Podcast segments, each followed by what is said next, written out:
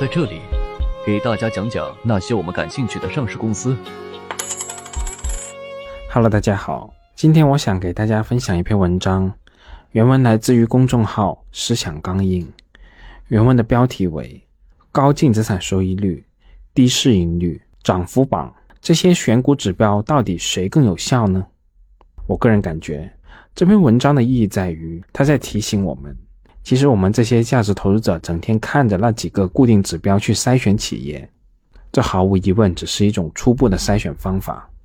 本质上，我们还是要去理解企业和行业。从实质的角度来说，仅凭一两个估值和盈利指标去判断一家企业，其实我们的方法与那些我们嗤之以鼻的技术分析没有本质上的区别。技术分析的基础是什么呢？那就是股票交易的量价关系。你说它有没有道理？肯定是有道理的，甚至也可以说在某个侧面去揭示了市场的运作规律。但问题在于，某一单一维度的指标只可能在某一特定时间段内有效，而永远不可能出现一个永远有效的万能指标。因为我们的世界是一个系统，是一个多维的空间。在过去，我就很不理解，为什么飞机的飞行员面前要如此多的仪表。飞行员真的需要看如此多的仪表，调整如此多的按钮吗？而我现在也体会到了，当我们面对的是一个复杂系统的时候，任何单维度的数据和操作都是苍白无力的。而回到我们的市场，作者说，假设有一天，有位大师跟你说，你想抓涨停板吗？我有一个独家指标，选涨停股的概率非常高。你半信半疑的看了老师的指标，发现百分之八十的涨停板个股都出现了这个指标，于是你满心欢喜的掏出真金白银，买了一套老师的系统，开始投资。结果一个星期下来，亏损累累。为什么老师的指标展示的时候非常有效，你用起来却毫无作用呢？所谓的选股指标，就是具有某一特定条件概率的信号。假设任意有一天，涨停的股票都是少数，约为百分之四。这些涨停的股票前一天出现这个信号的概率是百分之八十，那么这件事整体的概率就是百分之四乘以百分之八十，就是百分之三点二。但问题在于，使用这个指标的时候，你才发现，没有涨停的股票竟然也有一半出现这个信号，条件的概率是百分之五十。那这件出现这个涨停指标，但是没有涨停的股票，整体的概率就是百分之九十六乘以百分之五十，等于百分之四十八。结果是，在所有出现这个信号的股票中，涨停的概率仅为百分之六点二五。以上的这段概率计算，如果大家不太理解的话，也可以忽略。但实际上，这也说明了这个指标并不是什么涨停指标。而只是一个常见的判断强弱势的指标，所以在涨停的股票中出现的概率异常的高。其实，在二十年前就已经经常有骗子修改了参数，拿来当成涨停指标来卖了。投资方法总是要在过去成功的标的上复盘。很多分析技术指标的书特别喜欢概率偷换，把样本空间和事件偷偷的进行调换。用上涨的股票中出现这个指标的概率偷换成出现了该指标的股票最终上涨的概率。涨停本身就是一个小概率事件，导致了这个指标虽然提高了抓涨停板的概率，但仍然是非常低。而涨停股有一个特点，不能持续涨停，就很容易连续下跌，最终反而更容易亏损。举个类似的例子。某癌症的患病率是百分之零点一，有一种检查办法，患上这种癌症的人中有百分之九十五的概率会被诊断成阳性，但另一方面，健康人群中也有百分之二的可能性被误诊为阳性。那么，如果在这个检查中被诊断的是阳性的人，实际上患这种癌症的概率是多少呢？是百分之九十八吗？用贝叶斯的方法计算的结果是。只有百分之四点五，虽然他已经把概率提高了四十五倍，但由于癌症在正常人群中的患病率是很低的一个数，所以绝对数值仍然是非常低的。从这个特点，我们也可以反过来看一看什么是有效的选股指标。由于市场的有效性，股价的变化实际上是新的信息的条件概率带来的后验概率变化。概率变化水平越高，股价的涨跌幅也越大。这类信息就是有区分度的信息，类似综艺节目里面的猜物品的游戏。描述者提供了新的信息，要让猜测者缩小正确的范围，同时不产生新的误解。技术指标都是短线的，效果很容易评估，很容易发现概率被偷换了。但对于长线价值投资中常用的选股方法中，也有很多区分度不够高的指标，造成的损害往往需要很长的时间才能意识到。比如说，价值投资者偏爱的净资产收益率指标。净资产收益率指标为什么区分度不足呢？很多人都会告诉你，一些长期走牛的股票几乎都是高净资产收益率的股票，这一点很容易验证。过去十年。涨了十倍的股票，去年平均净资产收益率达到百分之二十，其中百分之八十的公司近几年的平均净资产收益率都在百分之十五以上。但我们的目标是要找能涨的公司，需要的概率是反过来的：高净资产收益率的股票是否有更高的上涨概率呢？有一本经典的复盘数据书《投资策略实战分析》。通过对美股1964年到2009年45年的数据进行回测，分析了大部分经典的策略的有效性，其中就包括了净资产收益率指标。作者选择了每年最高的净资产收益率前百分之十的公司作为组合，与所有股票的投资进行回报率比较，结果是最高净资产收益率组合的年复合收益率是百分之十二点二九。仅仅略高于所有股票组合的百分之十一点二二，夏普比率为零点三五。那这个夏普比率是用来衡量单位回撤风险下的收益率的，仅仅略高于所有股票组合的零点三三。回撤的数据也显示，高净资产收益率的策略的很多问题，比如说它最大的振幅达到负的百分之六十三点八八，高于所有股票组合的负百分之五十五。这种持有体验。很容易让人在低位割肉。究其原因，我认为高净资产收益率都是比较知名的公司，很容易在牛市被过度高估。很明显，高净资产收益率指标区分度不够，只是一个好公司指标，对我们选牛股的帮助不大，无法成为稳定有效的条件概率。那么问题出在哪里呢？进一步分析，作者把大盘股拎出来。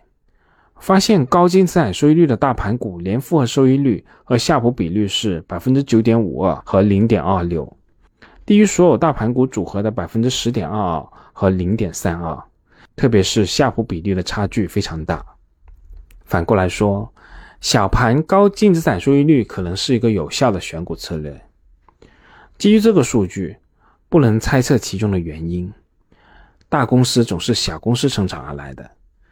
净资产收益率代表了企业的经营水平，高净资产收益率的小公司更有可能发展成为大公司，并保持高的净资产收益率，这就让我们产生了高净资产收益率出牛股的错觉。这个判断有一个数据验证，进一步分析不同投资期限的收益率后，作者发现。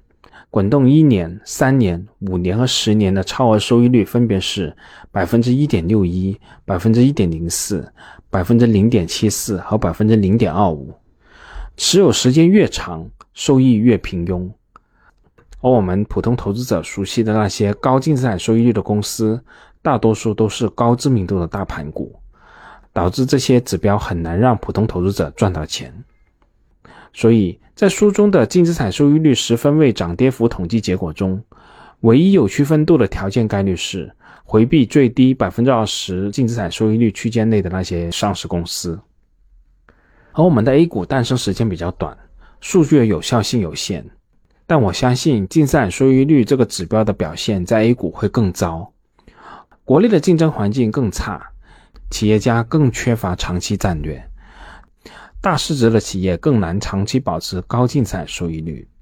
还有朋友喜欢高利润率的企业。但这本书对净利润率的十分位统计结果表明，这个财务指标也没有区分度。唯一有区分度的还是那些位于最低百分之十区间内的上市公司，有明显的负收益。在分析中，我们应该特别注意那些颠覆你看法的概率。用作者的话来说，摆脱一次幻觉比发现一个真理更令人明智。我们再来看看书中测试了其他常用指标的区分度。趋势交易和逆势交易，哪一个选股的成功率更高呢？投资有趋势交易和逆势交易，前者相信集体智慧，认为前期涨得好的品种有更高概率继续上涨；后者认为均值回归是股价最普通的运动，便宜才是硬道理。哪一方面的观点更好呢？看一看书中对几个常用选股条件的统计结果吧。先看趋势交易，作者把1927年至2009年所股票按前六个月的涨幅排列成十分位，排成十档，滚动换股操作。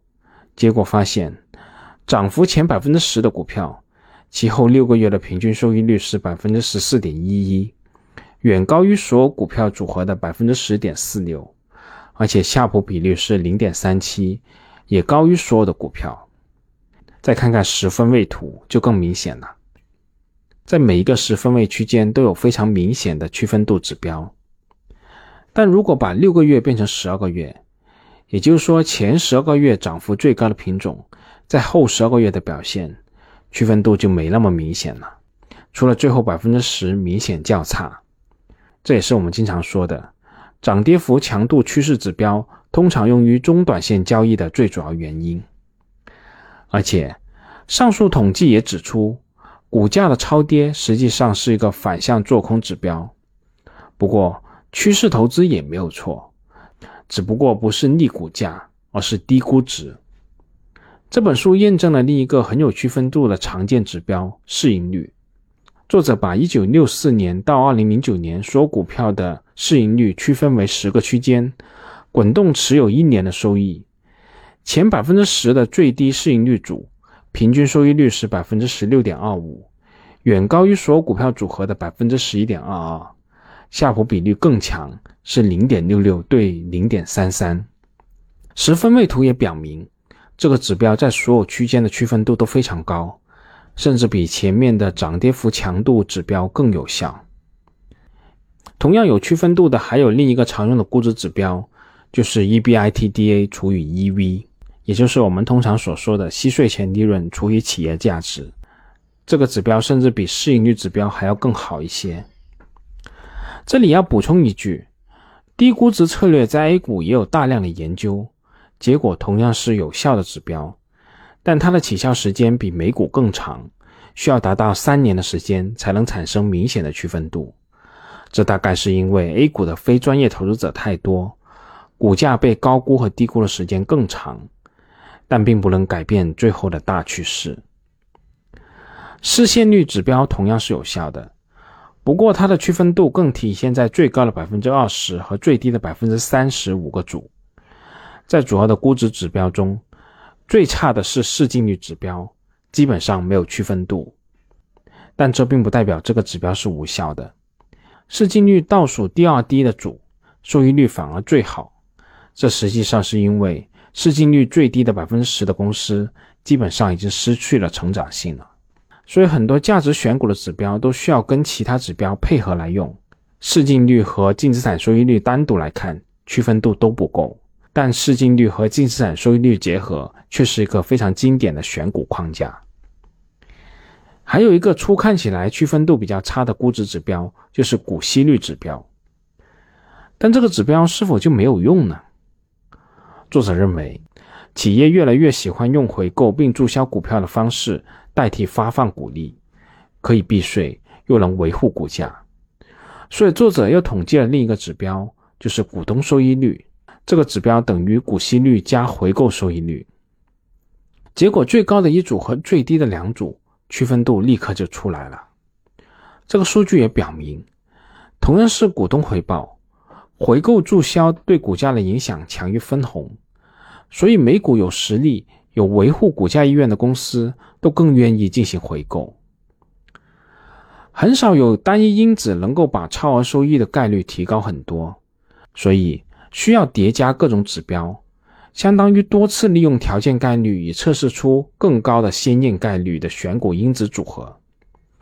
这本书回测了各种经典指标的叠加组合，有兴趣进一步了解的朋友可以去找这本书来仔细看一看。前面说到了最有区分度的，也是最常见的指标是市盈率。很多人可能觉得，我怎么不觉得市盈率指标是有效的呢？其实概率是对所有时间的统计，但盈亏从来不是均匀分布的，就会出现有时候零，有时候不零，再加上其他因素的叠加。如果没有科学的统计数据，你是很难判断到底有没有效，能有多大的效果。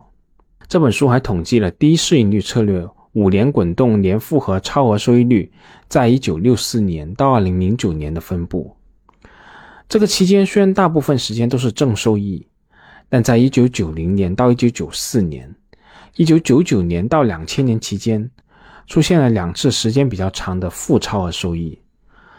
而且低市盈率策略在一九九零年代整整十年，整体表现上都非常不好，而这足以改变整整一代投资人的认知。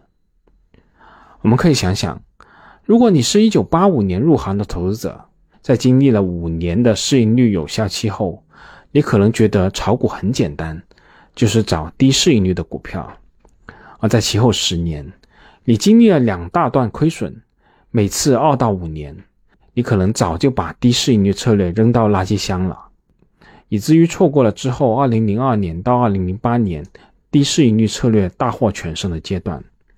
二十三年的投资生涯基本以平庸告终，这就是大部分有效选股策略无法让你赚钱的原因。我们再来看一看前面的另一个有区分度的涨幅强度趋势交易指标的收益分布。虽然这个指标比低市盈率策略更容易获得负超额收益，但除了一九三六年到一九四二年二战期间，每次失效的时间都只有一到两年。所以这个策略的使用体验比较友好，既不会长期亏损，又能够吓退那些跟风者，让这个策略不至于太卷。还有一点，它在低市盈率策略长期失效的1990年到1994年和1999年到2000年期间表现得都是非常好，而它的几次亏损比较大的年份，都是低市盈率策略表现的比较好的年份。这当然也好理解了。趋势交易和逆向投资这两个策略本身是对立的。好了，关于这篇文章我就给大家分享到这里。大家想知道更详细的内容，可以直接到作者的公众号看原文就可以了。我们这次这么多，我们下次再见吧。本节目仅作为个人投资的记录，所谈及的投资标的不涉及任何形式的推荐，请独立思考并自担风险。